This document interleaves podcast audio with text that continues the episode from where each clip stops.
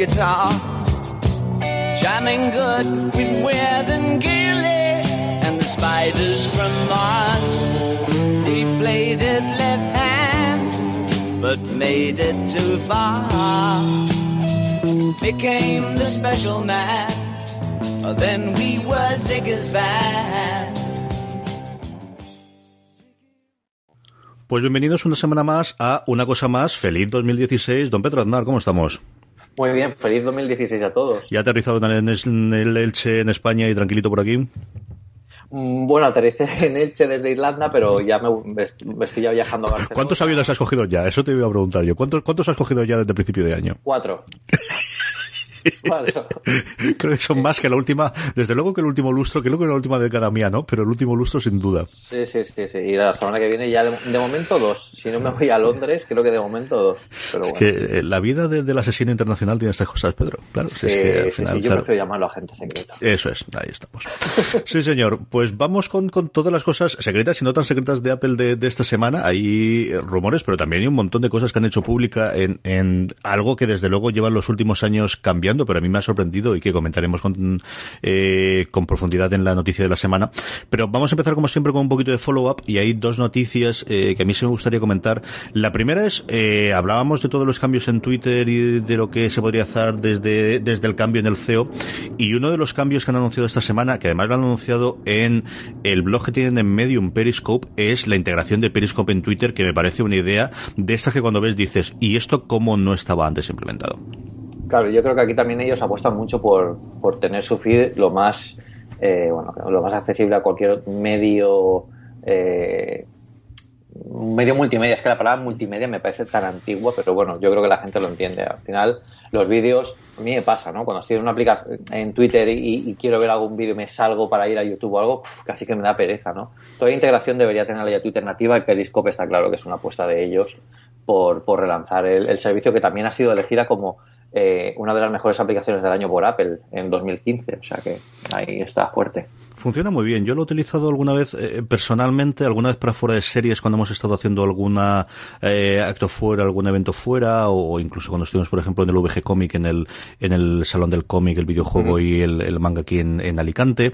Y luego lo hemos utilizado mucho en Podstar FM para Sofin Channel, para el programa que tenemos de deporte que hago yo con, con eh, Miguel Pastor y con Juan Galonce. Miguel es socio del Madrid y entonces eh, los partidos del Madrid suele hacer un periscope antes, durante y al final del partido. Juan y yo somos socios del Lucentum porque de algo hay que hacer en esta vida y ver algo de deporte. y nos vamos ahí a ver la pachanga y entonces eh, hacemos la misma tontería en el desayuno, que es la parte importante de la que hacemos el periscope y enseñamos el desayuno durante y después. Y, y es cierto que yo soy un gran enamorado de la aplicación. Eh, lo fui en su momento del Mercat, que los pobres desgraciados Sí. al- en cuestión de un mes les, les robaron la merienda totalmente. Ya Cuando hablas de, de Sherlock, lo que hace Apple y luego comentaremos con Flux, los, a estos sí que les- desde luego le- les, quitaron el, eh, la merienda en cuestión de, de un mes y medio. Y yo creo que están cambiando mucho el modelo de negocio, intentando hacer algo porque pasta tenían. Le lograron levantar un montón de dinero de, de funding de, de capital riesgo. Pero desde luego Periscope funciona muy bien. Es que a mí me gusta mucho, lo uso menos de lo que yo esperaba eh, por la tema, las notificaciones creo que le falta. Y creo que esto, el hecho de que puedas ver en tu timeline de la gente que sigues cuando está haciendo un Periscope y directamente dentro de la app sin tener que saltar fuera, creo que es una muy buena idea.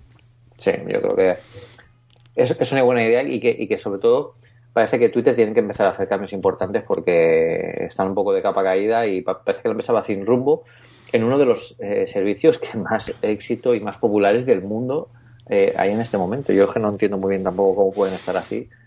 Y, y eso es porque no tienen un, un líder claro que marque un poco las, las normas a seguir. Es, es, es, es toda una mezcla. Es cierto que desde Sí. luego ha introducido conceptos, es decir, todo el mundo entiende, sabe lo que es un hashtag a día de hoy, todo el mundo entiende que antes de un nombre de usuario vas a poner una arroba para identificar que eso es un nombre de usuario, cuando antes lo utilizabas para, para ponerlo antes del dominio para el correo electrónico. Es decir, hay toda una serie de, de palabras, y, y ya no solo en un país, sino a nivel mundial, que se han, que los ha establecido Twitter o los desarrolladores iniciales de Twitter, ¿no? El propio nombre de Ah, tweet o, sí. o, o esto que, que fueron desarrolladores propios, Craig Honkenberry eh, eh, de forma famosa fue el, el que habló de tweet por primera vez. Sí. Y Es cierto que tienen dos movidas, que es una a nivel interno, el, por dónde tiran la empresa hacia adelante, hacia atrás, cosa que Facebook, por ejemplo, se lo tenía muy claro, por, por tener una comparativa de, durante tiempo se hablaba de, las dos irían más o menos por el mismo camino. Y luego la, espada de Damocles esa estrella que te da Wall Street, que es, eh, claro, cuando la acción cae y de repente tienes un montón de gente que te puede comprar, que es una movida totalmente ajena al desarrollo del producto, al desarrollo de la compañía, pero que no puedes evitar que afecte, que yo creo que afecta a los bonus de la gente, de a quién puedes contratar, porque claro, aquí ya no es solo un salario fijo, sino mucho del dinero de los grandes desarrolladores o de la gente que piensa en serio a este nivel de las compañías irá ligado a stock options, que evidentemente el que suba o baje la acción le va a afectar, y, toda una amalgama de cosas que no debería ir directamente a la empresa, pero que les va a afectar a ellos el comportamiento bursátil tan malo que han tenido los últimos dos o tres años. Sí, sí, eso desde luego y no sé, eh, están un poco de, sin rumbo y creo que, bueno, Periscope es una muy buena idea. Mm, a mí la aplicación yo la he usado la verdad bastante poco en Santa, casi que creo que la han utilizado cuando van a algún evento o cuando van a algún tipo de, presentación. Pero bueno, desde luego que tiene que afectarles tanto a Twitter como a, como a Periscope el tema de que esta fusión se, haya producido por fin y que, sea útil para el usuario, que es como tú dices, al final ves un servicio que te preguntas por qué no estaba antes así. Sí. Y la otra noticia que yo tenía en follow-up y, me llamó muchísimo la atención, porque además fue de estas cosas de primera hora de la mañana, hablamos hace tiempo de la incorporación de Apple, de bueno, de, cuando hicieron en la Keynote, hablaron de el, sistema en el cual se iba a poder eh, hacer, eh, suscribirte de alguna forma al iPhone y que te, de una forma como si fuese un renting, tener el iPhone eh, continuo. Y una cosa que yo no sé si existía en España y se me había pasado, pero es cierto que por primera vez que yo recuerde, Apple mandó, yo creo, de toda su base de datos de usuarios, eh, un correo electrónico anunciándoles el programa de intercambio de Apple que consiste en entregar. Originalmente el correo a mí lo que, lo que te daba a entender era entregar un iPhone a cambio de pues un iPhone de, de la generación 6S Luego cuando entras a la página web, lo que descubres en eh, la página que tienen ellos del programa de intercambio, eh, que os ponemos el programa de reciclaje y reutilización, de hecho, que llaman ellos, es absolutamente de todo. ¿eh? Puedes llevar iPhones, puedes llevar cualquier smartphone distinto de Apple, cualquier iPad y cualquier Mac o PC que mm, evalúan, eh, al final es una recompra eh, que lo hacen con una compañía inglesa con la que tienen el acuerdo, que es otra cosa que también me llamó muchísimo la atención, que no fuese directamente Apple, aunque lo entiendo que no sean directamente ellos, y, y haces un cálculo, ellos te dicen que puedes ir a la tienda y que te lo valoran allí, o bien que hagas el cálculo por internet y supongo que tendrán el envío y a cambio te dan una especie de cheque de crédito para comprar en la, en la App Store. A mí me llamó mucho la atención. Pedro, ¿tú recordás si esto existía antes o si lo han lanzado ahora todo o si antes existía de una forma reducida y ahora ha ampliado mucho este tema? Sí, sí, sí que existía antes. Yo no sé exactamente desde cuándo, pero creo que por lo menos un año ya eh, sí que estaba. Lo que pasa es que no estaba de forma tan, como tú dices, publicitada. Ellos em, en la sección de la web donde te, bueno, te ayudan a cambiarte a iOS desde otros sistemas operativos, ellos siempre ofrecían, siempre en el último paso, algo como, bueno, y ahora que ya no sabes qué hacer con ese móvil que tienes tan feo que tienes encima de la mesa, tráenoslo, te pagamos por por, por quitártelo de encima y nosotros lo hacemos desaparecer, ¿no? Es un poco como, como aquellas... A mí me recuerda mucho a, a, los al reciclaje de medicamentos, ¿no? Que tienen en las farmacias. Tenemos aquí esto que está caducado, que ya no te vale, que incluso te puede hacer daño, que yo me encargo de hacerlo desaparecer y, te llevas te llevas a otra cosa. Sí que lo tienen, pero ahora yo creo que están eh, poniéndole bastante énfasis. Ahora hace desde hace unos meses está la aplicación de Move iOS eh, en Android y van a potenciar mucho que, bueno, pues que la gente se empiece a pasar ya no solo comprarle el nuevo terminal y, querer eh, aprender todo el nuevo sistema operativo, sino pues también deshacerse del terminal, porque también es un incentivo muy grande para la, para la gente que, ¿qué hago con mi teléfono? Pues esto no lo voy a volver a usar. Pues al final todos tenemos móviles en el cajón que seguramente si hubiera existido esta, esta opción en aquel momento, eh, hubieran tenido mejor suerte. Mm, yo he estado trasteando y jugueteando para, para ver por dónde estaban las cosas, evidentemente, y es cierto que en el propio correo te mandaban, te decían la cifra máxima que eran 300 euros. Eh, por el iPhone 6 Plus de 128 gigas, si está perfectamente, son 300 euros. La otra que he probado yo es con un iPad Air 2, que es el que tengo yo, ya con, con énfasis de, bueno, pues si me compro el Pro, yo creo que este tampoco lo necesitaré, pero solamente son 169 euros, está perfectamente, y además el modelo, sabes que yo tengo el 128 con, con 3G, que ese sí me parece poco dinero, pero puede ser que es cierto que ya tiene casi dos años el, el producto.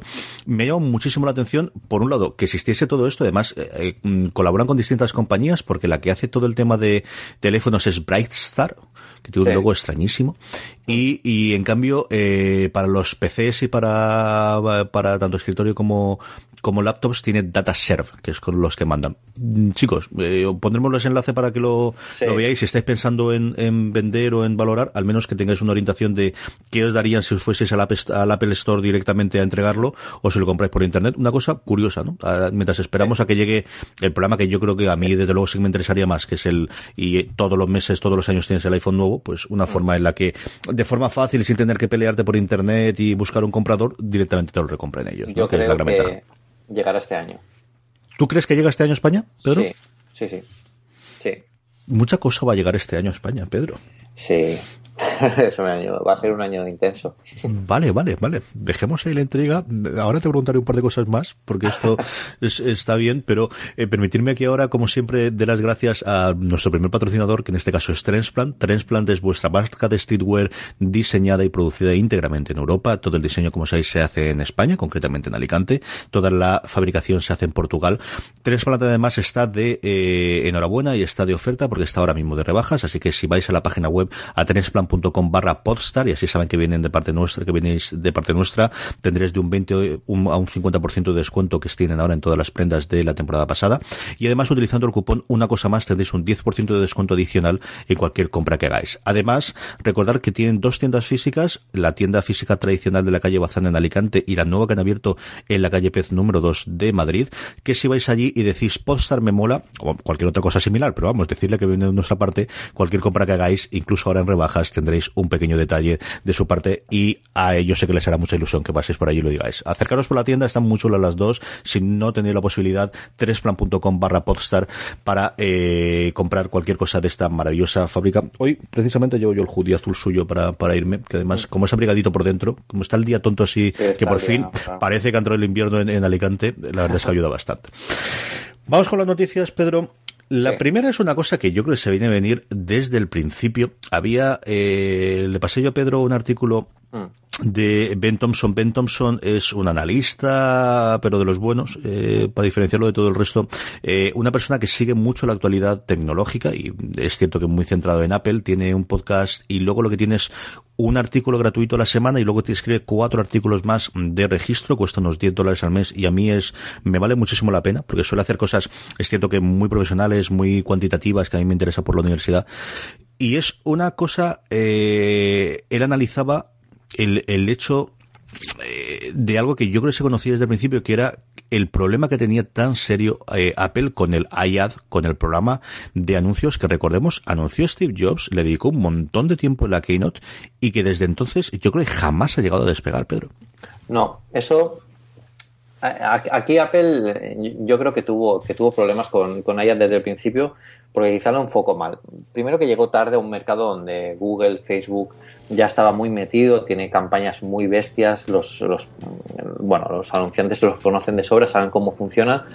Y yo creo que aquí la clave ha sido que Apple ha dejado poco control y poca información a quienes se querían anunciar en iAd. ¿no? Eso al final, la ventaja de, de, bueno, pues de las otras plataformas de anuncios es que tienen pues, sistemas de seguimiento, sistemas de analytics, cosas que pueden ayudarte más a potenciar lo que quieres anunciar.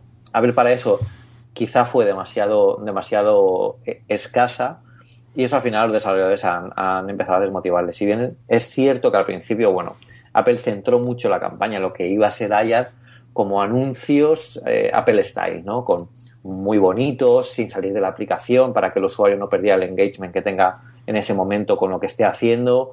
Eh, sin embargo, sí que es cierto que todo lo que los beneficios que daba a nivel de estilo, a nivel de, bueno, pues de llamar la atención al cliente, con el tiempo se pueden ir diluyendo porque al final entras que siempre acaban siendo del, mismo tipo y lo que realmente es útil para el anunciante, que son pues, estadísticas, eh, cómo mejorar, cómo llegar a más gente, pues eso no lo ofrecían de la forma que lo ofrece la competencia. Y aquí es donde ellos han quedado un poco bajo. De todas formas, Apple eh, dice que, cierra iOS, pero yo creo que al final incluso pueden llegar a reconvertirlo en, otra cosa, ¿no? Creo que directamente lo, lo abandonen del todo.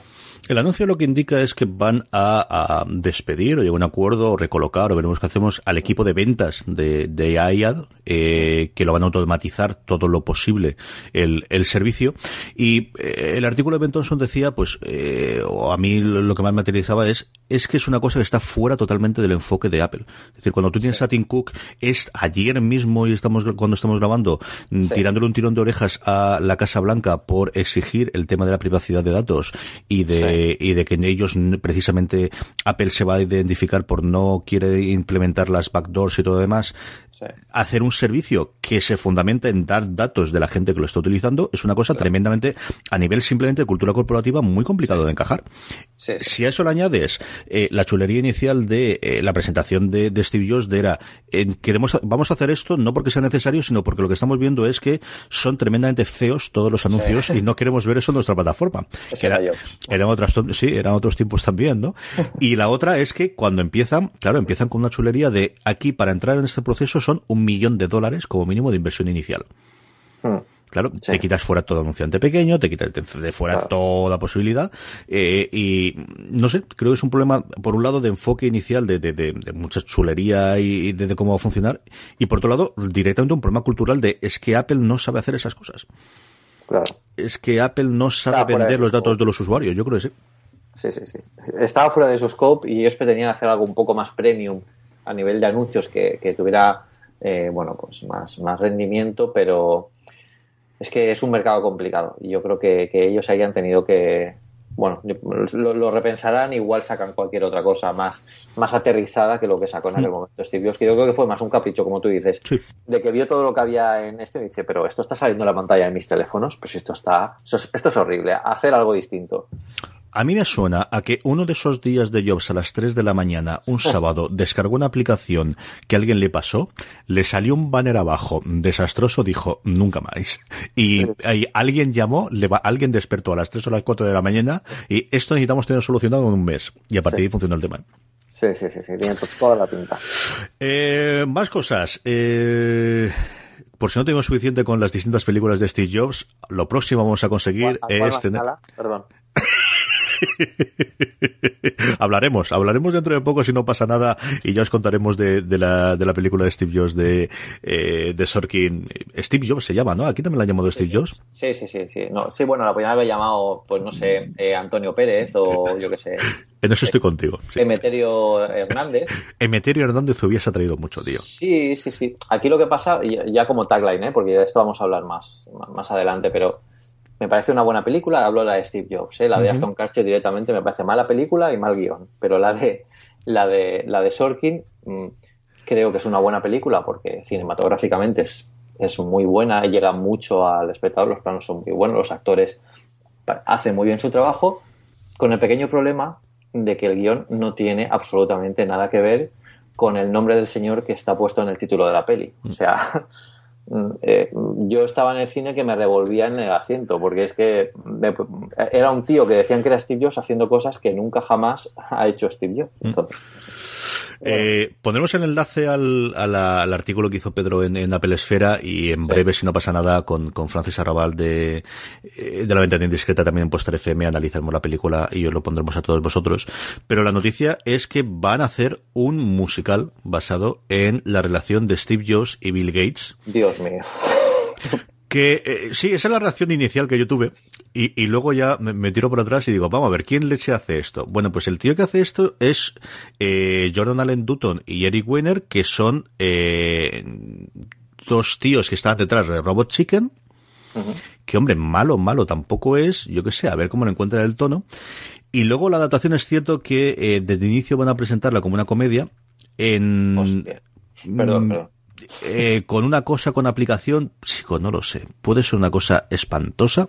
Se va a hacer de momento es una eh, solamente en Broadway, aunque es posible que después, si la cosa funcionase bien, la trajesen para Londres, que de ahí nos pillaría más cerca. Ahí, ahí tendríamos que mandarte, Pedro, a que hicieses el, el, el, esfuerzo sobrehumano de, de reportar después cómo, cómo funciona la cosa para una cosa más. Yo no respondo si tengo los Porque aquí a, la, a, la, a, los de en el cine pude maldecir en voz bajita, eso sí, pero como vi en un teatro, yo le igual salgo al escenario y digo, a ver, tú no, tú no haces esto. ¿Y tú qué haces aquí? Tú esto no lo hubieras hecho en la vida. Sí, perdón. Yo no sé, el, la temática desde luego es rarísima. Ahora, cuando uno descubre que el musical no de eh, no del momento de Broadway, sino del último año, de hecho, yo estuve mirando por curiosidad, porque le oí una entrevista de Damon Lindelof al, creador eh, en su momento de Perdidos y ahora de Leftovers, hablar que la acababa de ver y que la había alucinado. Es un, un musical que se llama Hamilton, que es alrededor de, de Hamilton, el político americano en la época de, la independencia americana. Están las entradas agotadas durante cuatro o cinco meses estuve por curiosidad viéndolo, eh, y entradas precio Broadway, ¿eh? no, es, no entradas ah, precisamente baratas, y todas las críticas que he leído es de el musical de la experiencia, no podrás ver otro musical distinto. Y digo, chico, pues si con una cosa tan árida al principio es, vamos a hacer un musical basado en la independencia y la revolución americana con el personaje de Hamilton, que además no es Washington, ni es Jefferson, ni es una cosa por el estilo, funciona de esta forma. Pues chico, a ver si con Joe, si con Gates hace una cosa decente, no te digo yo que no. No creo que vaya a ese nivel, pero oye, curioso, curioso, cuando mínimo sí que es. Yo espero que si por lo menos el, el de Jobs esté aburrido, que pues yo que sé, que salga bien con alguna espada láser jugando, o, o, que salga Yoda, porque ya puestos a inventar, pues no sé, que salga Yoda y que diga, oh, yo creé el Mac joven Padawan, no sé, algo así. Yo Estoy, estoy. Sí, sí, estás sensibilizado con el me tema. Me gustaría hablar con los guionistas. sí. Pero como pelis me parece bastante buena, ¿eh? O sea, a mí me, como película me gustó. Si no hubiera sabido nada de, de, Apple ni de Jobs, igual me hubiera, me hubiera gustado porque es muy.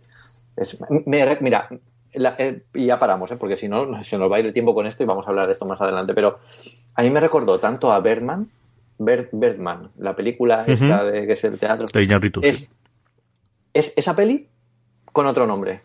Y no, podría decirte que es con otro guion, pero es que prácticamente es el mismo guion, pero ya han dicho que es Steve Jobs y han puesto a, a este tío que hace de robot en Prometheus.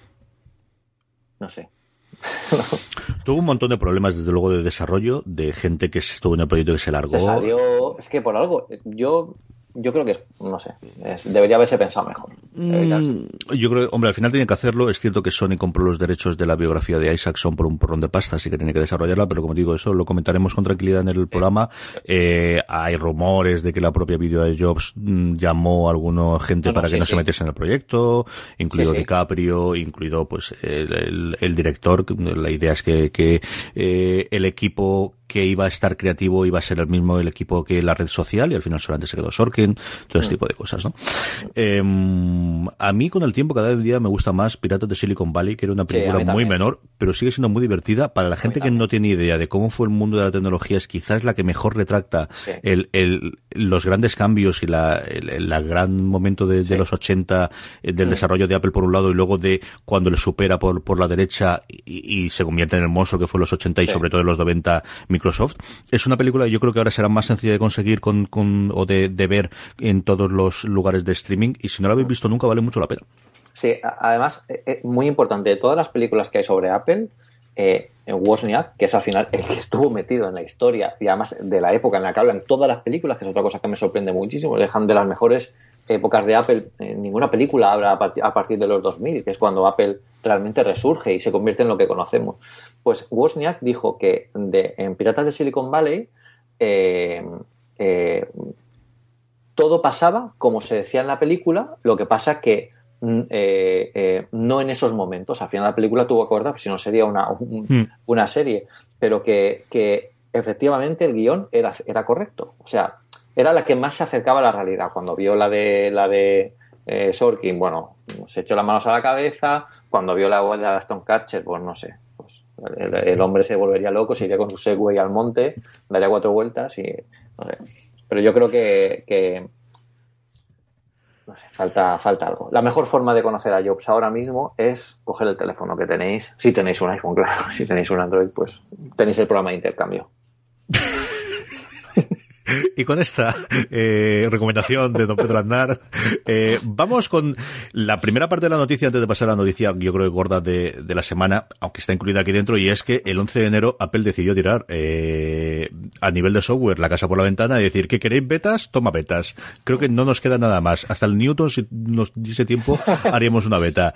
Y decidieron hacer betas para el Capitán, para tvOS, para WatchOS, porque lo tonto, lo tonto, ya tenemos cuatro sistemas operativos en danza, es decir, eh, con todas las, las estas y si realmente uno es una parte del otro, ya, pero cuatro sistemas operativos. Y luego iOS. Yo creo que eh, la beta del nuevo 3 de iOS es la más interesante, pues por el volumen que representa iOS y, por el efecto y por la forma de difundirla, pero yo creo que sí que deberíamos comentar un poquito del resto de las, de las betas y lo que hayas podido probar de ellas, Pedro, empezando por el Capitán. Yo la actualización de Capitán, que es curioso porque ha salido eh, para desarrolladores al mismo instante que todavía estaba el 10.11.3 probándose, entonces han Sí. lanzado la siguiente sin haber probado todavía la anterior, eh, la han mandado todavía a desarrolladores, fundamentalmente lo que tiene son correcciones de bugs y luego incorporaciones de cosas que tiene tanto eh, fundamentalmente iOS 9.3 para poder incorporarla, sobre todo el tema de sincronización de notas y demás cosas. Sí, también está pensado para. Esta, esta actualización del Capitán está pensada para, para, para arreglar pequeños parches y pequeños bugs y mantener un poco la estabilidad y parearse con la, como tú dices, con la, con la, con la 9.3 que saldrá próximamente para, bueno, para, para tener un poco de, coherencia. A ver, en este primer, este va a ser el año de software para, para Apple, ya lo hemos comentado otras veces y, y está poniendo, poniendo mucho interés en esto. Yo creo que incluso manteniendo líneas de trabajo paralelas para un mismo sistema operativo, que es una cosa que otros años eh, incluso se ha hecho al revés. O sea, yo recuerdo cuando salió el iPhone que se retrasó el lanzamiento de Leopard hasta después del verano, cuando tenía que salir, salir en junio, porque se desarrollaron, se asignaron, eh, se asignó ingenieros al, al, al sistema operativo para al, al iPhone OS en aquella Sí, sí.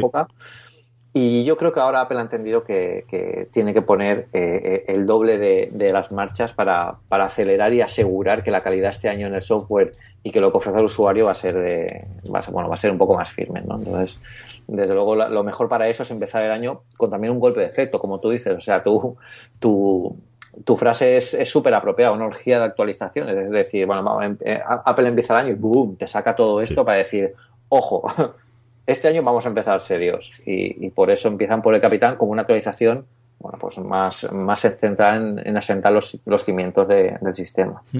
Eh, solo tres días después la abrieron para, para el público, para los beta testers públicos que sabéis que tenían el programa implementado desde hace un año ya, ¿era, ¿no, Pedro? Cuando, cuando abrieron toda Sí, la mano sí, a, sí. a los beta testers Porque- ese gratuito. Un año y pico, sí, hace poquito. Mm. Así que, bueno, pues es curioso, están desde luego acelerando mucho. De hecho, cuando son eh, evoluciones posteriores, son, eh, se hacen al mismo día tanto desarrolladores como, como beta testers. Si estáis interesados en el programa de beta tester, eh, lo ponemos en el enlace en las show notes y automáticamente podéis ir ahí eh, para el capitán. El siguiente fue WatchOS.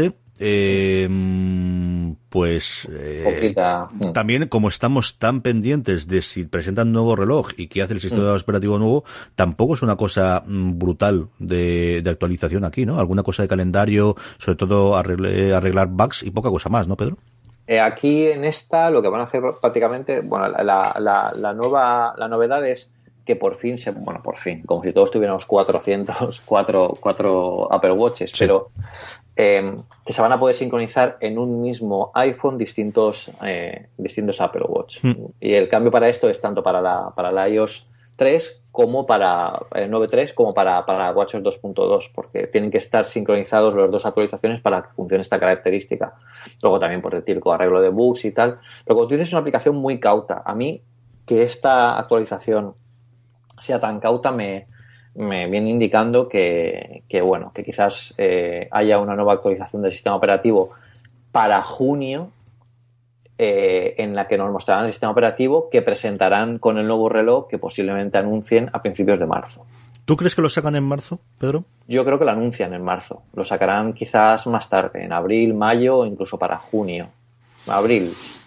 Yo sé que hace una semana todos los rumores apuntaban desde luego Keynote en marzo para presentar, que no sé qué más aparte de el reloj, y lo último que estoy leyendo es que no está claro que lleguen a marzo a, a tiempo. A lo mejor lo que no llegan es a, es a venderlo, ¿no? Y lo que sí que llegan es a, como dices tú, a anunciarlo como ya hicieron, Mm. como cada vez hacen más, ¿eh? Acuérdate los tiempos hace 10 años, Sí. las presentaciones siempre, y ya lo podéis comprar en la tienda, Sí. y, y eso cada vez es más extraño.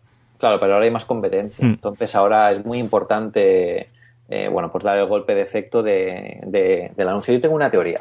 Y la teoría es que eh, ahora a final de enero, de, de- perdón, de, de febrero está el Mobile World Congress, que sabéis que es un concierto, es un concierto, perdón, un, un congreso eh, muy centrado en el mundo de, las tecnologías eh, móviles.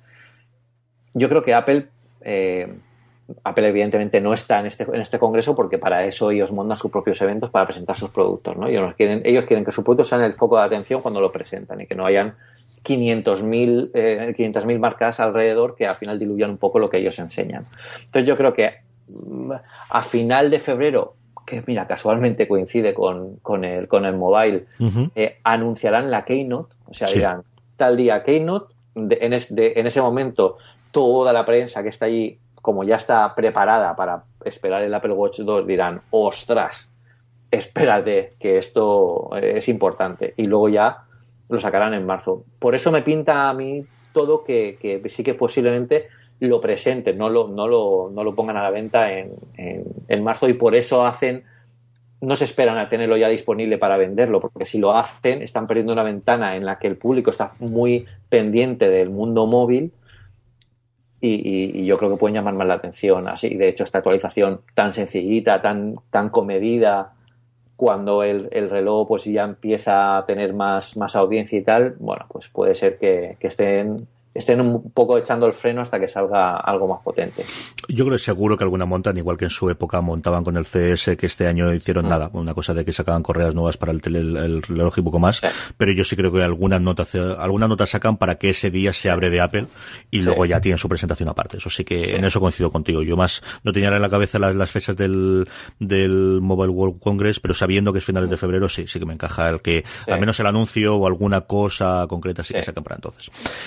Y por último, yo creo que la actualización más interesante o la beta más interesante de lo que hay, eh, que fue la de la de, eh, para el Apple TV, que yo creo una vez más demuestra que están cogiendo el ritmo de lo que debería haber sido en otras circunstancias posiblemente el software desde el lanzamiento inicial, con una serie de incorporaciones que ya tenemos en iOS para muchos casos y que yo creo que están eh, de verdad eh, ahora para que en cuestión de tres o cuatro meses o cuando este sistema operativo esté, este es realmente el sistema operativo con el que en su momento hubiese lanzado el, TV, el, el Apple TV.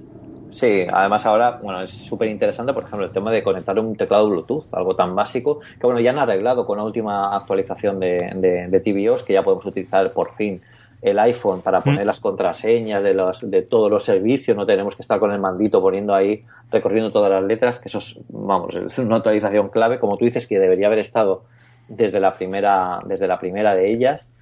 Y la verdad es que tiene muy buena pinta, porque tienen carpetas, tienen la nueva aplicación de podcast, tiene, tiene bueno, eh, para cambiar de aplicación es mucho más sencillo. Al final están todo esto, lo que, lo que, como tú dices, si hubiera salido en la primera generación no nos hubiera llamado tanto la atención, pero que ahora estén tendiendo a homogeneizar un poco el sistema operativo que tenemos en la tele con el que tenemos en, en móvil, indica que al final lo que ellos querían realmente es, es un sistema más homogéneo en todos los ámbitos y que como no llegaron en su momento, pues ahora están dando pequeños pasos. Pero bueno, parece que va bien. Yo, como podéis comprender, la parte de podcast y de que incorporen podcast a la TV tengo mucha... Sí, sí, además mucha curiosidad por ver cuánta gente, creo que hay gente que sí que ve YouTube y que, eh, y que lo tienes, pero cuánta gente lo oye en background pensando de mientras está haciendo cualquier cosa allí donde tenga la televisión, eh, utiliza la aplicación en el Apple TV. Tengo curiosidad por ver cuando esto se estandarice cuántos números tenemos eh, de cuánta gente oye los programas de, de la cadena a través de, de, podcast. Y luego la otra en el que sigue con los pasos poco a poco y que espero que de una puñetera vez entre en español, que es Siri. Siri ya soporta español, pero solamente español americano. US Spanish es como lo llaman ellos. No sé exactamente sí. qué quiere decir esto.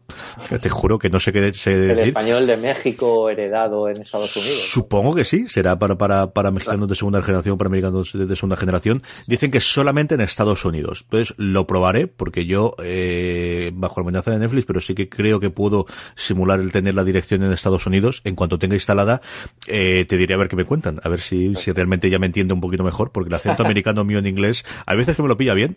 Sorprendentemente, más de las veces que yo esperaba, me, me entiende, pero tengo curiosidad por probarlo en español a ver qué tal funciona porque yo creo que ese es un salto cualitativo. Yo creo que el, el empezar a acostumbrarte, yo llevo prácticamente dos semanas intentando hacerlo con el teléfono y sobre todo con el reloj y, y con Siri en el Apple TV hacerlo con, con voz y ya mejoró muchísimo en los últimos años y realmente funciona muy bien.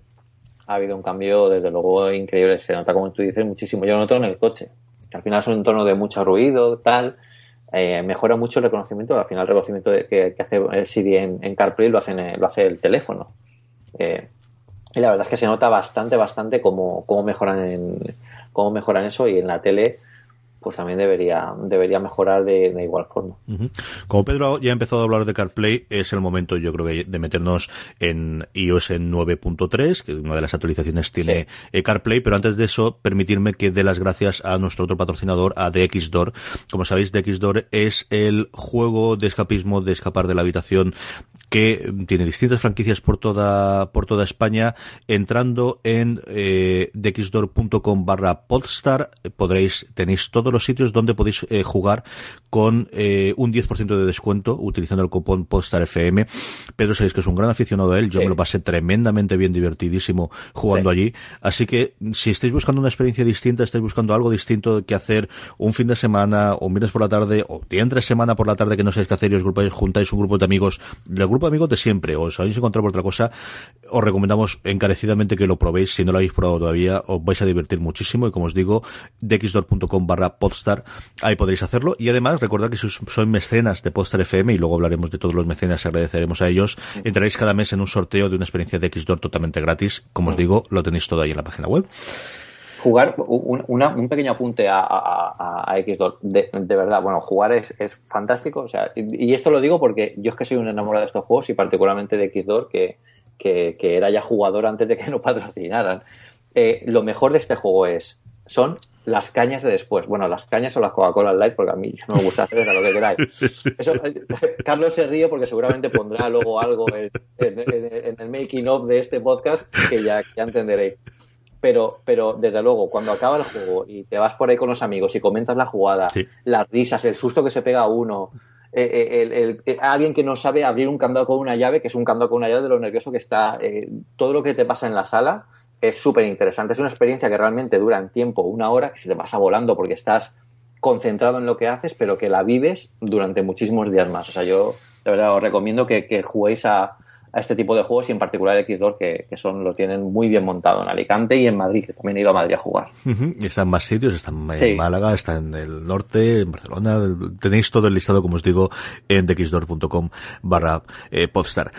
Vamos con el iOS 9.3, Pedro, y aquí yo creo que hay varias eh, cosas, ¿no? La inmediata que es comentar cuáles son las novedades y luego evidentemente la otra que es el hecho de que Apple ya no solamente esté permitiendo que la gente hable desde el día siguiente una beta, que acuérdate aquello era anatema hace desde luego cuando Jobs estaba vivo, pero no hace tampoco tanto tiempo desde el régimen de, de Tim Cook, en el cual estaba vetado a los desarrolladores comentar cualquier cosa, incluso en privado, de qué había dentro de la del, del SDK y que había dentro de la nueva actualización. Y ahora ya no solamente que permitan y que dejen que la gente cuelgue vídeos y que tengamos análisis como los que tenéis en Apple Esfera desde el día siguiente, sino que Apple monta su propia página para hablar de cuáles son las novedades que traerá el siguiente sistema operativo y de hecho además la web, la dirección es apple.com barra iOS barra preview. Así que no es solamente para el 9.3, sino que este va a ser un, un lugar al que acudir cada vez que tengan cualquier actualización para ver qué es lo que va a venir. Sí, eh, para que, para que la gente se haga una idea de lo importante que es esto, yo voy a comentar una anécdota que nunca había comentado, que nos pasó en, en Apple Esfera cuando salió iOS 7, que como sabéis fue un cambio radical en la interfaz del sistema operativo desde iOS 6, que se consiguió, bueno, toda esta interfaz flat design que tenemos ahora en, ya no solo en iOS 7, sino en, Android, en, Windows. Eh, bueno, pues cuando salió iOS 7, nosotros, yo quería publicar un artículo en Apple Esfera antes de que saliera la versión final, que recopilara un poco las aplicaciones que estaban migrando a la nueva interfaz. Entonces lo que pedí por Twitter fue a todos los desarrolladores que estuvieran ya trabajando en ello, bueno, pues que nos enviaran un antes y un después, ¿no? Para publicar un artículo que fuera muy visual, que permitiera a la gente ver lo que era iOS 6 y lo que se va a conseguir con, con, iOS 7. Em, yo lo pedí, los, los desarrolladores que, bueno, nos tratan súper bien y yo particularmente estoy súper agradecido a todos porque tengo mucho contacto con ellos y de verdad eh, me mandan cosas cada día de, increíbles. Eh, conseguir información para hacer artículo, pero al final no, decidí no publicarla para no, eh, eh, bueno, para, no perjudicar a estos desarrolladores porque me di cuenta que ellos tenían en el contrato o en, lo que firman para ser desarrolladores eh, una cláusula, entre comillas, un, disclaimer que pone que no se, puede, no se podía enseñar nada de lo que tenían esas betas ni, esa, ni esa, ese entorno de desarrollo hasta que no estuviera la versión final en la calle.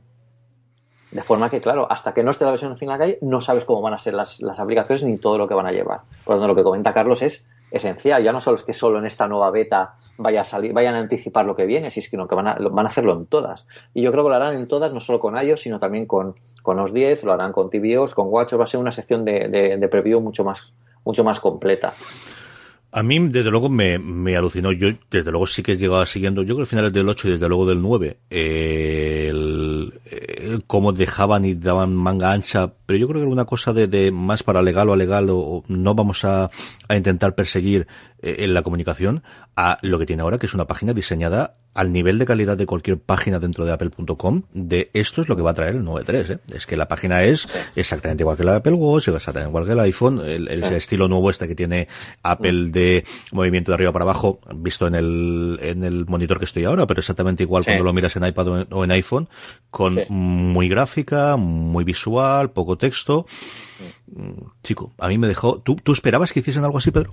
No, no, bueno, ellos estaban tendiendo a dar un giro más a, mejorar la comunicación hacia la gente y sobre todo eh, en los últimos meses a anticipar un poco lo que, lo, que, lo que pueda venir. Por eso hicieron el programa de betas pública, para que la gente tuviera más conocimiento de lo que viniera y para que se, se comentara más de ellos. Al final, la privacidad tiene su sentido cuando vas a sacar un nuevo producto hardware que no quieres que la competencia conozca, pero cuando el hardware ya está en la calle, el software ya lo tienes en la calle, la versión final por lo menos, pues que es que la gente hable de lo tuyo y lo espere con, con, con, ciertas ganas, ¿no? Todo lo que, lo que quieren crear aquí es un poco de engagement con la gente y que esperen y vean que el sistema operativo evoluciona y evoluciona de esta forma, ¿no? Y que Apple apueste por, y que Apple apuesta por, por esto públicamente, pues es, es, es un cambio de verdad radical, sobre todo en los últimos años. Vamos a comentar si te parece las, las cosas que anuncia Apple y luego alguna cosa más que yo está trasteando y que está viendo. La primera es Night Shift, la que todo el mundo dice que es eh, Flax, eh, la aplicación que en su momento estuvo en la, en la App Store y que Apple quitó de ahí y que mm, es...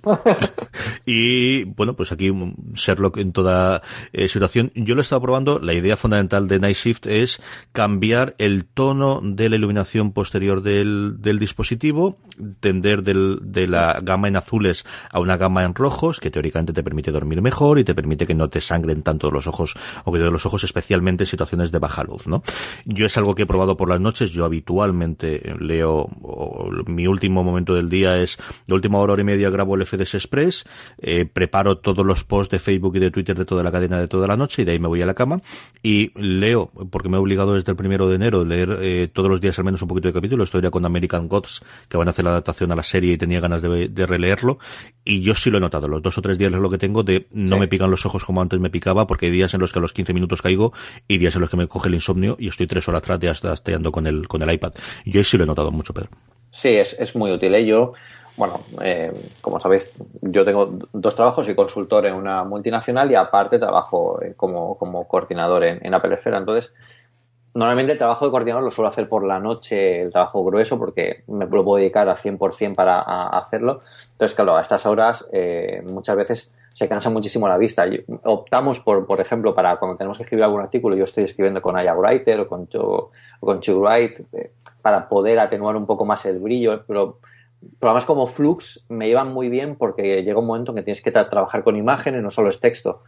Entonces, la verdad es que reduce mucho el cansancio. Y lo que comenta Carlos es una de las cosas que posiblemente luego cuando ya tengamos durante varios años y, cojamos cualquier otro móvil o cojamos cualquier otro dispositivo similar, digamos, madre mía, sí que sí que se nota. Y es cuando te llega algún mensaje o te llega algo a, cuando ya estás dormido, estás en el salón con poca luz y ¡buah! eso se ilumina, o en el cine, eso se ilumina que parece que, vayan a aterrizar los, los alienígenas, pues pues eh, es muy cómodo para la vista. Es, es, es, un pequeño cambio, pero es un cambio mucho que gana en comodidad. A mí me ha gustado mucho. Es de estas cosas, de estas pequeñas cosas que al final yo creo que son las que hacen las grandes, ¿no? El, el, que vaya mejorando día a día y es una aplicación tremendamente sencilla de implementar, a la que te acostumbres rápidamente y que mejora día a día mi uso del, dispositivo. Sí. Eso lo me gusta. Otra similar a esta, que son también pequeñas modificaciones, pero creo que ayuda, creo es Notas. Notas era la aplicación al final más utilizada para apuntar cualquier cosa de que alguien tenga un iPhone por la sencilla razón de que está en la pantalla principal y al final la usas. Sí a la cual yo lo utilizo ahora bastante y es mucho mejor, la sincronización funciona perfectamente a día de hoy, yo no tengo problema con él, eh, la integración visual de, de, gráficos y de tweets y de enlaces a la web funciona muy bien y tiene pequeños eh, cambios. El primero es que puedas eh, Mm, hacer una cosa de privacidad de notas concretas individualizadas, sea con Touch ID o con una contraseña, que para datos seguros, pues, cosas bancarias, cosas de eh, médicas, yo creo que no viene mal y que tengas esa seguridad extra de que nadie puede entrar a esa nota o que nadie puede verla. Mm. Y luego el poder eh, elegir, lo que pasa a mí me gusta cómo está implementado, porque está implementado a nivel de settings de la aplicación y no puedes acceder directamente desde la aplicación, no sé si lo cambiarán para cuando salga el, el 9.3, ordenar las notas por fecha de creación, que es como está últimamente está, actualmente yo creo que está solamente por modificación, por fecha de modificada. También poder hacerla por eh, fecha de creación y alfabéticamente. Lo que me falta es que tienes que salirte a día de hoy. Yo de hecho estaba volviéndome loco de si me lo dice Apple que está y no lo encuentro, tienes que irte a settings, ir a notas dentro de settings, si hay cambiarlo y no es un cambio automático, cosa que yo creo que sería mucho más útil hacerlo desde la propia aplicación que tiene una pestaña de settings.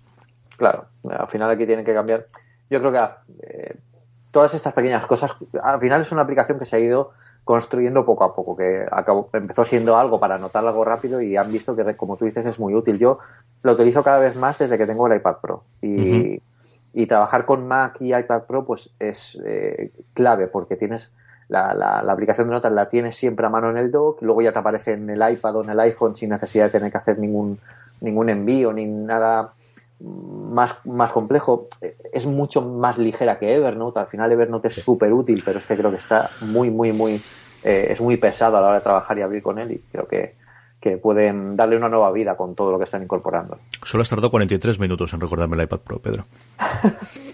Bueno, ya te lo recuerdan los mecenas, por eso Además de verdad, además de verdad, no sabes tú, eh, entre eh, esto y en credits en la PS4, que tengo que comprármela ya, así vamos, no salimos de, disgustos. Eh, Evernote es otra a la que hay que dedicarle un tema, de, de, algo que yo hablabas antes de, o hablamos antes de, de con IAD, el, el, la pérdida de foco y la pérdida de enfoque y por dónde va, Evernote tiene un serio problemón encima.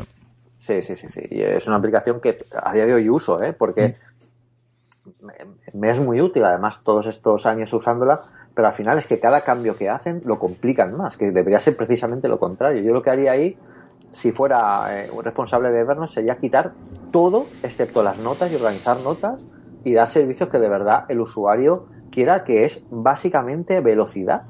O sea, yo quiero ser rápido en Evernote. No puedo entrar en Evernote y verme como la pantalla de, de la aplicación de iOS que es una ensalada de controles, de text labels, de botones. quiero ver mis notas de forma sencilla y que yo me lo pueda organizar y gestionar de, la forma que yo quiera. O sea, creo que, han perdido mucho el foco, son, siguen siendo una buena aplicación porque al final mm. el, el core de la aplicación lo tienen, pero están un poco fuera de, onda. Están soltando peso, están soltando mucho de las adquisiciones, están dejando de actualizarlas y muchas de las aplicaciones. Yo recuerdo una época en la que tenían como cuatro o cinco aplicaciones satélites, una para recetas, una para eh, y de fotos de comida, otra para eh, escanear eh, tarjetas de, visita que no estaba mal, pero podías implementarlo dentro de la aplicación. Un montón de cosas por ahí separadas. Eh, Sketch, que es una cosa que yo sí que utilizo prácticamente a diario de, para capturas de pantalla, sobre todo en el en el Mac, que también la compré que tampoco entendías exactamente qué tenía que ver con el, con el propio de Evernote. Eh, es algo parecido a Dropbox, ¿no? Que también está soltando todo el tema de, imágenes del carrusel y de, y de evidentemente para mí, pesar de Mailbox. Yo creo que son compañías que han crecido a base de, tenemos mucho dinero de Venture Capital y necesitamos hacer adquisiciones porque nos obligan a hacer adquisiciones y ahora que eso se ha secado, a ver cómo volvemos a la idea original, que es la que nos dio la pasta para hacer todas estas locuras, Siguiente, Apple News. Apple News ha sido noticia no por la noticia que tenga aquí en medio, sino por el pequeño desastre desastre o gran desastre de que estaban calculando mal el, el, los lectores que tienen. Los lectores. Eh, con esas declaraciones absolutamente eh, alucinantes de DQ, que lleva una temporadita el pobrecito, yo creo, desde la introducción de Apple Music complicadita de eh, estábamos es que le, habíamos eh, estábamos prestando atención más a otras cosas que hacer el cálculo de, de, de lectores lo cual nuevamente y venía también el artículo de Ben Thompson no es una cosa propia mía te vuelve a, significar el hecho de claro pero es que la gente que publica aquí lo principal que quiere es saber quién está leyendo, cuánto le está leyendo y cómo lo está haciendo, ¿no, Pedro? Claro, al final es la cuantificación de la que hablábamos también con el, con el problema que han tenido con AIA. Eh, son, son sistemas que, que, lo que hacen es eh, potenciar que quienes publican o utilizan esos sistemas pues puedan tener cierto feedback de cómo va la cosa. Al final, si yo les voy a dar mi, mi contenido para que ellos lo publiquen, pues yo también quiero tener datos, ya no privados en este caso, sino simplemente de audiencia. Yo aquí creo que, que no han sabido medir muy bien, tampoco están en todos los mercados aún, no sé, están un poco experimentando con lo que se, con lo que se puede conseguir. Y por eso precisamente comento que este año va a ser importante para ellos en ese sentido porque tienen que ir aterrizando todo esto para que la gente vea que realmente eh, eh, tienen claro el, el, rumbo de, de, esto, que son buenas ideas en mm. el fondo, pero no acaban de cuajarla. Yo creo, es decir, como actualización del Apple News tiene el, revolución de vídeo dentro del artículo, que es una cosa que está bien pensada, incluida de eh, el, que puedas verlo ahí dentro, tiene el problema de que sigues viendo solamente en Estados Unidos y en un mundo en el que tienes Netflix en 190 países, que sigamos con estas cosas. Yo comprendo Apple Pay, ¿no? Eh, que es otra cosa totalmente complicada, y los bancos siguen siendo locales, y esa cosa es mucho más problemática pero esto en el que yo puedo ir, es decir, yo puedo ir a la página web de Vanity Fair para leerlo, el que no pueda leerlo a través de Apple Feeds, no sé qué problemas de derechos puedes tener aquí o si lo que quieres es controlarlo desde el principio muy, muy tranquilo, no lo sé, no lo sé, no lo sé porque esto no lo ha abierto más a estas alturas del partido, lo puedo entender en el, en el lanzamiento, no a estas alturas, Pedro.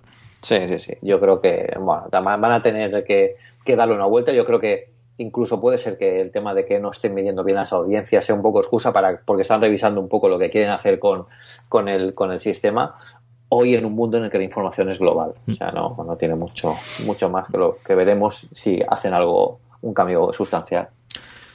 Eh, la aplicación de salud en el que tienes eh, la información más ordenada eh, yo creo el, el problema de, de, salud nunca ha sido el tener información, sino el, el que te presentan.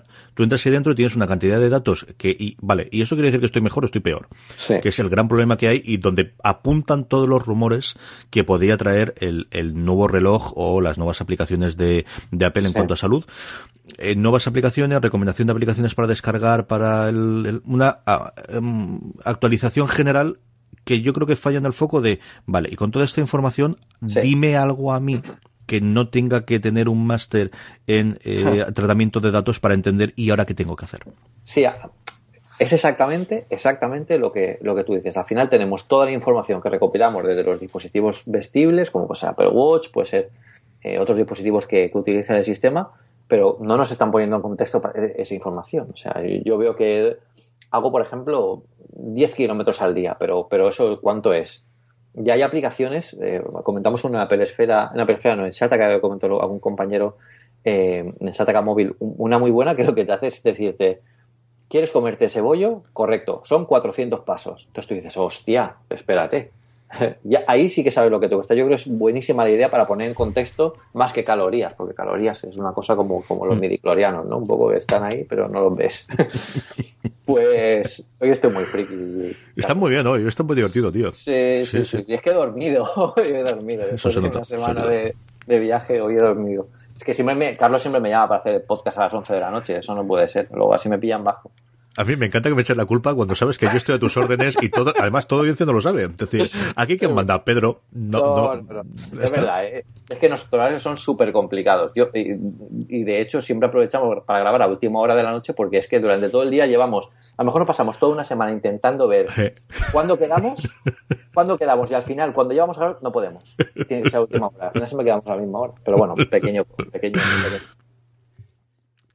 Muy bien. Eh, Siguiente es el CarPlay, eh, Pedro, y aquí tienes que hablarme tú porque yo no tengo estas cosas. Eh, fundamentalmente es añadir más cosas para que puedas acceder directamente desde el coche, ¿no? Sí, CarPlay, eh, CarPlay tuvo, tuvo dos fases. La primera que fue un completo desastre porque no funcionaba prácticamente nada. La segunda, pero eso fue cuando salió CarPlay Classic en los modelos que no tenían todavía no habían dispositivos aftermarket, solo los sacaron para las gamas que no incorporaban de fábrica. Como ya salieron los dispositivos aftermarket, como los Pioneer, los Kingwood, yo tengo un Pioneer, y iOS se actualizó, creo que fue con la 8, una de las últimas 8, eh, funcionó, ya funciona perfecto. O sea, yo no, tengo problemas de rendimiento, de cuelgues como pasaba antes. O sea, ya, van, ya van muy, muy bien. Con la última actualización, además, ha añadido pues más información, está Apple Music, Siri ha mejorado muchísimo, Mapas es mucho, muchísimo más útil, eh, todo funciona de forma más continua. Con esta actualización lo que quieren hacer es añadir todavía más funcionalidad para ponerte más fácil, por ejemplo, en Apple Music, eh, bueno, pues eh, ofrecerte cosas que tú puedas, que te puedan gustar de forma más accesible. Y sobre todo también cambios en rendimiento, seguro que tiene algún retoque estético. Yo sobre CarPlay voy a preparar un, análisis en, a fondo en Apple Esfera porque ya que lo puedo probar y puedo correr antes y después, lo, veremos. Y yo es que no, las betas no me las instalo en, el iPhone por una razón y es que como pruebo tantas aplicaciones para, para, para Apple Esfera, eh, me gusta probarlas en la, en la versión siempre final por si no perjudica al desarrollador. Si algún cuelgue o algo, al final que no, que no sea culpa de él. Claro que no sea culpa de la, de la actualización beta. Pero bueno, cuando lo pruebe lo, lo comentamos. A mí hay una de las cosas de CarPlay sin utilizarlo, como digo yo, pero sí que creo que es tremendamente útil. Creo que toda la de música y todo lo que tengas ahí dentro de podcast está muy bien. Pero que en mapas tú puedas darle un sitio y te diga dónde está la siguiente gasolinera, dónde está el siguiente parking, sobre todo en sitios en los que normalmente no conozcas, eh, bares, restaurantes y el resto puede funcionar, pero sobre todo esas dos. El, eh, la siguiente gasolinera está a 40 kilómetros o está a 5 y te piensas que lo que hace sí, guíame por favor al siguiente parking porque estoy en el centro de Elche que no sé por dónde hay una zona distinta de la que no hay y necesito llegar y llego tarde a la reunión.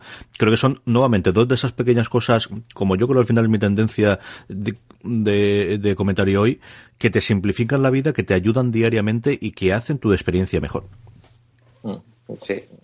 Es, son los pequeños detalles. Al final, eh, el otro día lo comentaba con, un compañero, el, detalle o la, la, pequeña chorrada que tiene el, de tibios de decirle a Siri qué ha dicho y que vuelva hacia atrás 15 segundos y no solo te ponga el vídeo, los últimos segundos del vídeo, sino que te ponga el subtítulo por si no lo has oído, no lo puedes oír bien, es que ese detalle me parece algo, algo que es la calidad, ¿no? Lo que, lo hmm. que, lo que diferencia y lo que determina que un producto sea algo más. Sí.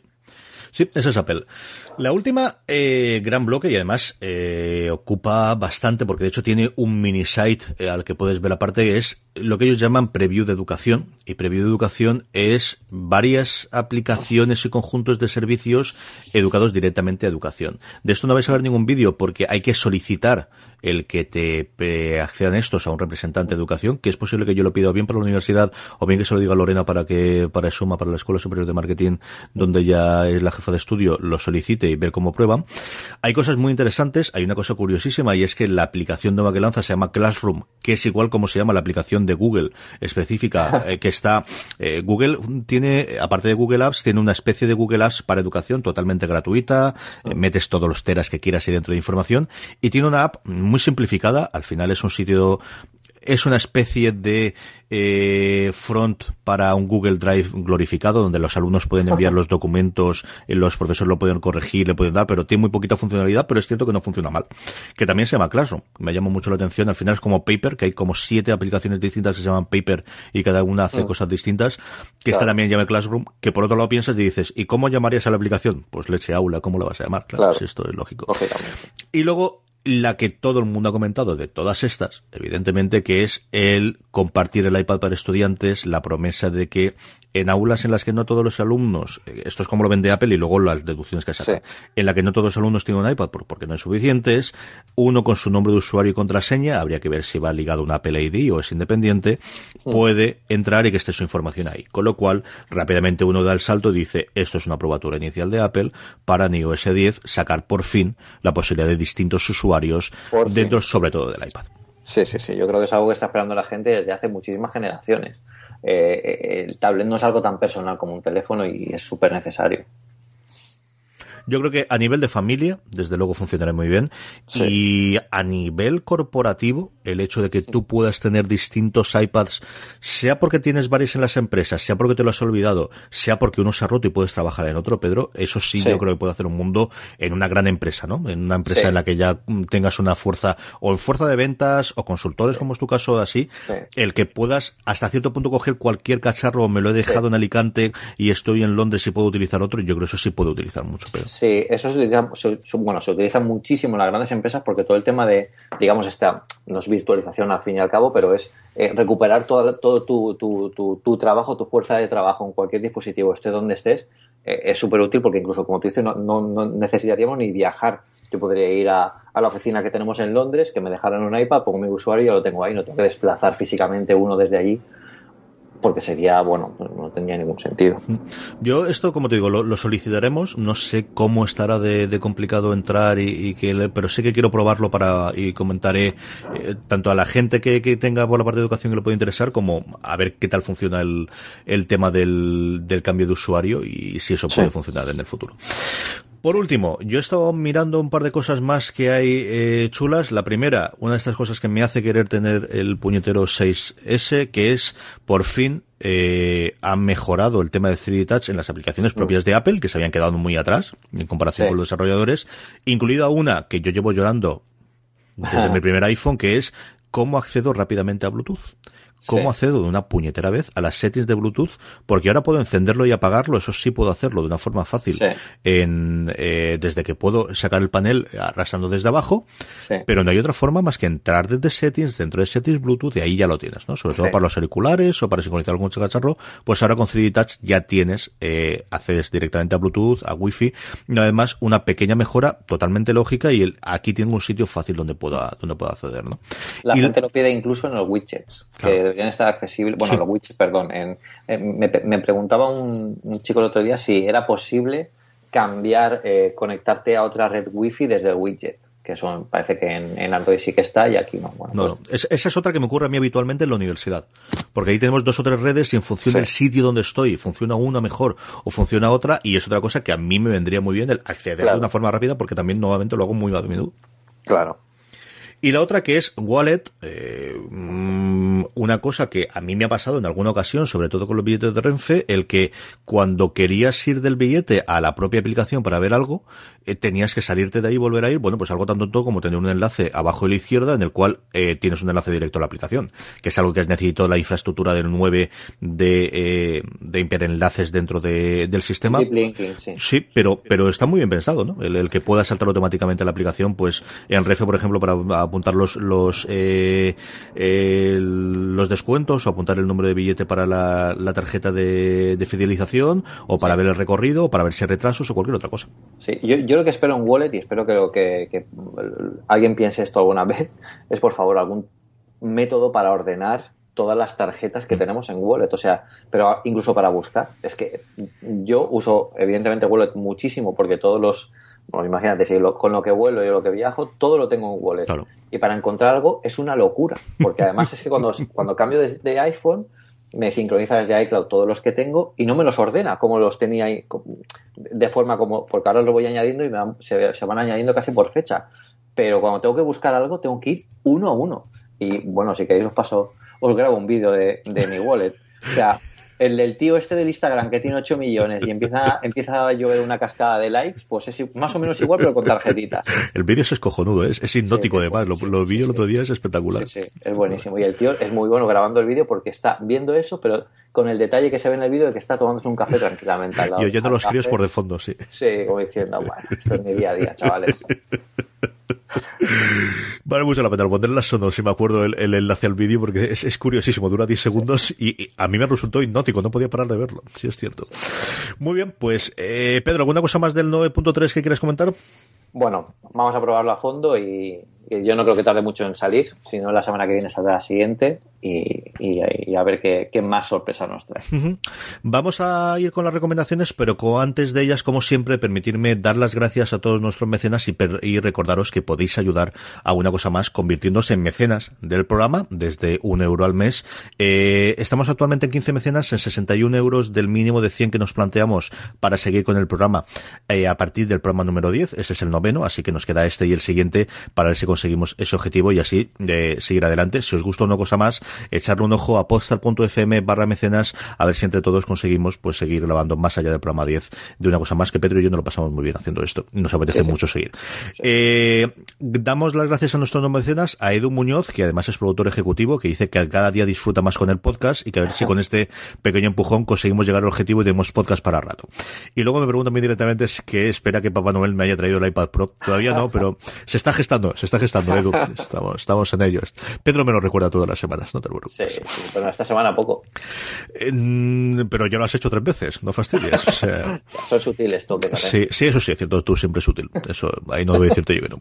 Luego Alejandro, que también nos eh, se convirtió en mencionado nuestro. Y por último, Alberto Blando Blondi, que nos dijo que aquí estaba al fin, porque estuve hablando por Twitter con él y me dijo, quiero eh, hacerme mecenas o ven de aquí de fuera de series. Y para que veas lo que te quiero, Pedro, dije, hombre, fuera de series yo te digo que no, pero el pollo es una cosa más que yo creo que nos hace más falta y ahí está.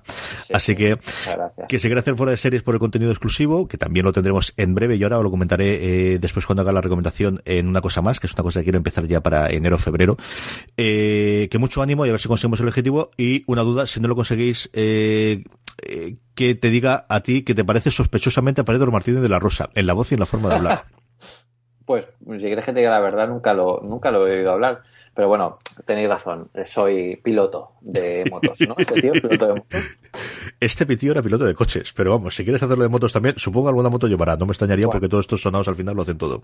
Pero me mola porque me confunden siempre con gente famosa. Por ejemplo, Pedro Aznar es un cantante argentino. Sí. Entonces, cuando el tío tiene un concierto en Argentina, que casualmente coincide cuando yo estoy durmiendo aquí en España, pues todas sus fans eh, le dicen lo que le quieren y lo que le adoran y el tío tiene que ser un, máquina porque lo quieren mucho. Entonces, claro, por eso yo tengo puesto el, no molestar por las noches y agradezco la, el night shift este a, Apple porque alguna vez me he despertado que se me ha olvidado y digo, ¡buah! Un porrón. De hecho, una vez he retuiteado algún, algún esto de alguien que me ha dicho, Pedro, te amo, y lo he retuiteado y le he dicho, pues mira, pues gracias. y el subidón que te da eso por las mañanas cuando te levantas, Pedro. Claro que sí, digo, joder, soy buenísimo cantando, voy a sacar un disco nuevo. Espero que a él le pregunten cosas de Apple. No te extrañe, no te extrañe. Yo me acuerdo de Justin, ¿no? El, había uno que había registrado la cuenta de Justin, claro, antes del fenómeno de Justin Bieber, y que durante un tiempo se planteó seriamente dejar la cuenta porque aquello era locura.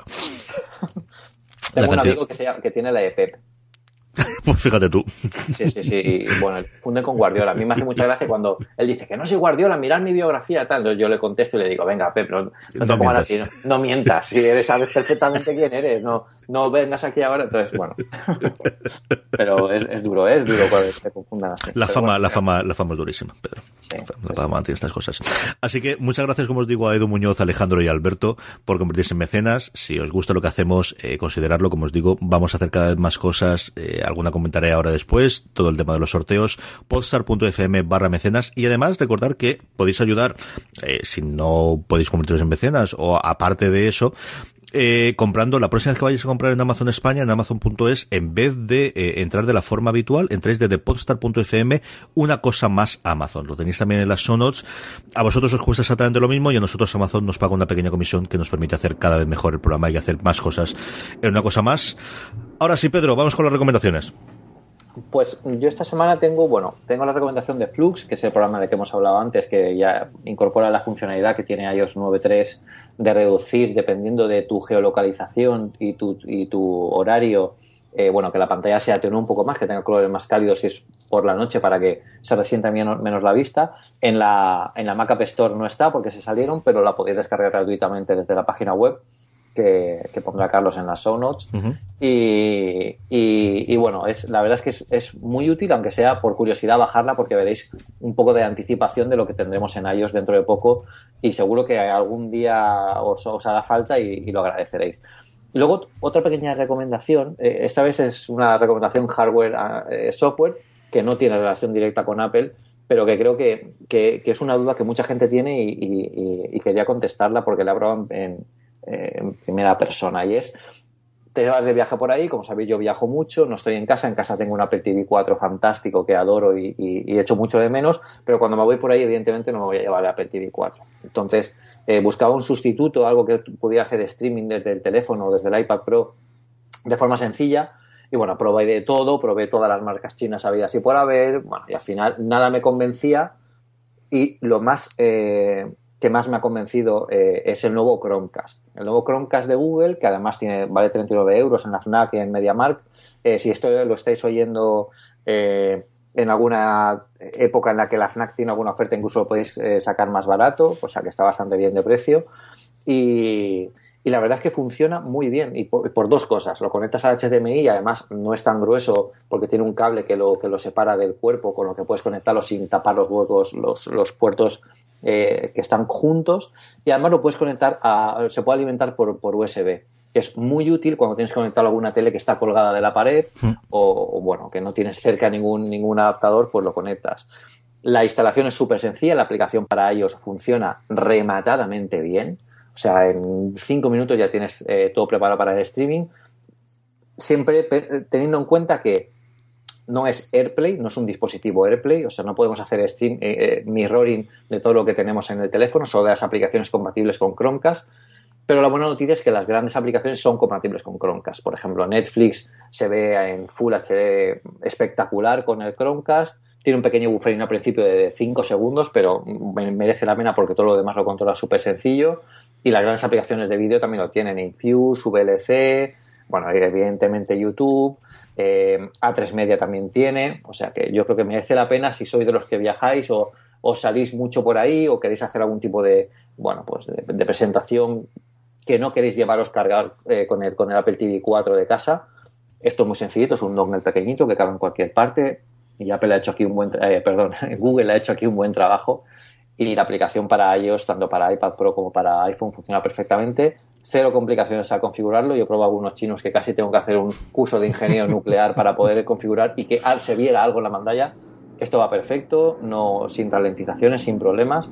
Así que si estáis pensando en algo así, eh, eh, echar un ojo al nuevo Chromecast. Si lo, si lo estáis pensando para casa, mm, no. Tened en cuenta que para casa el Apple TV 4 es eh, el play directo, mucho más rápido, aplicaciones, mucho más contenido pero bueno, no es una mala idea para las televisiones que tenemos por ahí un poco alejadas del salón, que vemos de vez en cuando, mm. para viajes, es algo perfecto.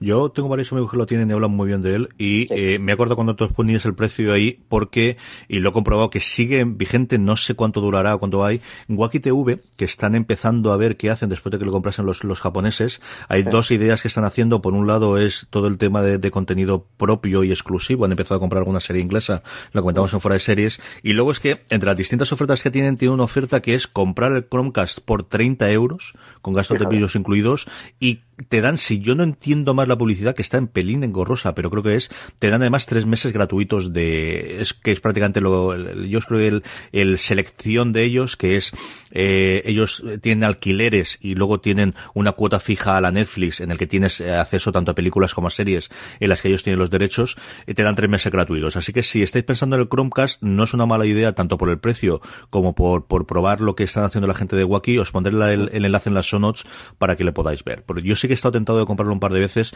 La movida es que yo no viajo tanto y tampoco tengo otra tele en casa. Yo creo que si las crías cuando son un poco más mayores y tengan su tele en su sitio, posiblemente sí es un buen eh, complemento si no tienes una Smart TV o si no tienes para, para poder hacerlo, que es como los amigos que tengo yo que lo tienen, lo utilizan y lo utilizan diariamente, Pedro.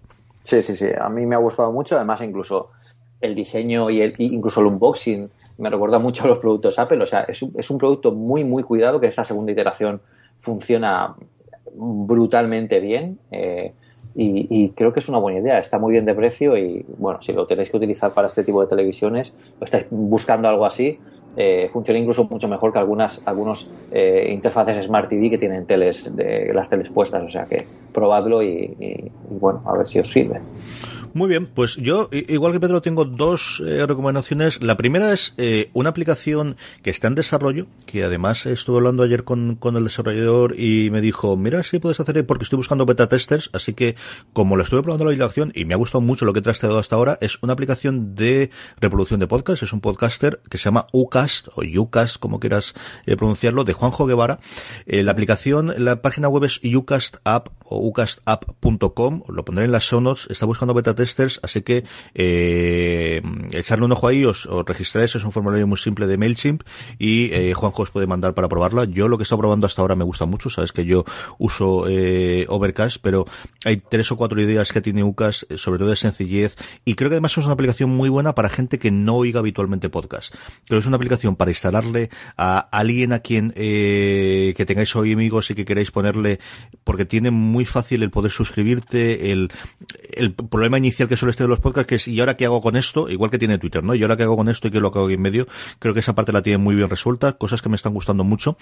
Y esto me permite deciros que, igual que Pedro hablaba de, de las aplicaciones que los desarrolladores les envían a Apple Esfera, yo quiero hacer algo con desarrolladores y comentarlos aquí en una cosa más. Así que si tenéis una aplicación o algo de hardware o algo que queréis que probemos y que pruebe y que hablemos de ella en el programa, una cosa más, arroba podstarfm, aparte de que podéis eh, enviarnos por Twitter, abierto totalmente a sugerencias, a que nos enviéis cosas, a que lo veamos, porque aparte, una de las cosas, antes hablamos de mecenas, que quiero hacer es empezar a hablar con desarrolladores y hacerles entrevistas, que es una cosa que tengo muchísima curiosidad personal por ver cómo es el mundo del desarrollo eh, y con todos los cambios que están haciendo en Apple, y creo que es una cosa que puede ser eh, interesante para nuestros oyentes, para nuestros mecenas, conocer ese tipo de entrevistas, ¿no?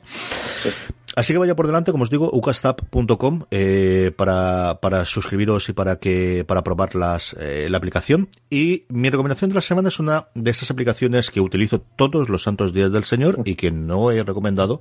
Y es que además yo creo que es un buen mes para recomendarla, que es YNAB o You Need a Budget. Necesitas un presupuesto. You Need a Budget es una eh, filosofía. Hasta hace nada era una aplicación, pero ahora han cambiado el modelo y han ido a un modelo de aplicación en web, hasta ahora se compraba cada eh, edición y ahora tienen un modelo de suscripción, es lo que yo utilizo diariamente para gestionar no solo las finanzas eh, familiares, por así decirlo, sino de Postar FM por un lado y de la empresa de mujer al cual yo al final le llevo la cuenta. Es em, no solo una aplicación, sino una filosofía de cómo eh, distribuir el dinero. La idea fundamental es que tú tengas el dinero que te entre, que tú decidas dónde va cada uno de los sitios, más que de una forma accionaria de esto es lo que me gastado, sino de predecirlo. No me está quedando nada bien esto, pero lo explican muy bien en la web. Lo explican tremendamente bien. Además están haciendo un montón de, de vídeos en YouTube explicativos. Y luego la otra cosa por la que quiero recomendarla es porque es de las mejores de la gente que mejor ha entendido la diferencia entre un programa de escritorio, un programa para el iPad y un programa para el iPhone. Tienen tres eh, antes era una aplicación en el, en el Mac, ahora se accede directamente desde el navegador, pero luego tienen una en el iPad y en el iPhone que son distintas y son del, y que además fomentan lo que vas a hacer en cada sitio. En el iPhone yo lo que quiero es poner lo que me acabo de gastar, y tenerlo registrado y lo que ellos priman es la facilidad y la sencillez de poder hacer eso. En el iPad el poder trastear y moverlo, pero no toda la funcionalidad que quiero en el escritorio, que es donde voy a tener todas las posibilidades. Funciona muy bien. Yo lo descubrí hace un año y pico. Ahora tiene un sistema de suscripción. Tienen cuarenta y tantos días gratuitos para probarlo. Así que si este es el año que habéis decidido de quiero liquidarme por una vez, de una puñetera vez toda la deuda que tengo de la tarjeta de crédito y no sé cómo hacerlo. Quiero de una puñetera vez eh, controlar en qué me, se me está yendo el dinero y estoy gastando. Yo creo que eh, esos 45 días, eh, todos los tutoriales que tienen y todos los vídeos os pueden valer mucho la pena, os pueden servir mucho. Echar un ojo, You Need a Budget, os ponemos el enlace como siempre en las show. Yo lo utilizo diariamente y estoy muy contento con él. Eh, y poca cosa más, Pedro. Vamos a pasar a despedirnos. ¿Alguna cosa nuestra querida audiencia para la semana que viene? Bueno, la semana que viene a ver si podemos disfrutar ya de las nuevas versiones de los sistemas operativos y a ver con qué, con qué empezamos el año. Eh, suele ser un tiempo bastante tranquilo en el mundo, en el mundo Apple, pero bueno, siempre bueno haber sorpresas. Eh, gracias a nuestros, a nuestros patrocinadores, tanto a Transplan como a Dexdor, gracias a todos nuestros mecenas, incluidos nuestros tres nuevos mecenas de esta semana, Aido Muñoz, Alejandro y Alberto. Gracias a todos por vosotros por oír una cosa más. Eh, nos vemos la semana que viene. Un abrazo muy fuerte. Otro abrazo. But there is one more thing. ¿Qué tal el principio del año? ¿Cómo va la cosa? Bien, Bien, bien. Lo empecé helado de frío en Irlanda. Eso te vi la foto, eso te vi. Sí, tío. Pero bueno, y, y bueno, fui a la, a la, a la- al museo ese de Guinness, de la Ujú. cerveza esta. Pero claro, con el pequeño detalle de que a mí no me gusta la cerveza. Entonces, yo fui allí al Gravity Bar, que es un bar súper guapo al final de todo el museo, que es, es- es espectacular, es casi un museo de, de arte moderno súper increíble. Ajá. Voy al último, a la última planta donde hacen la cata, tienes allí todo el mundo viendo Guinness, disfrutándola. Vi gente con los ojos cerrados de placer y llego yo a la barra y digo, por favor, ponme una Coca-Cola cero. Me dice, y me dice el, el- aquí el amigo, me dice, ¿what? Te he entendido mal. Digo, yes, yes. eh, una Coca-Cola cero, señor. Y eh, el chico me dijo, pero... Dije, "Ah". Digo, bueno, ponme una Guinness si quieres. "Dame una Coca-Cola cero. Entonces le di dos sorbos a la Guinness. Intenté no, no vomitar allí en medio del museo de Guinness, el, el, ¿sabes? El epicentro del mundo Ah.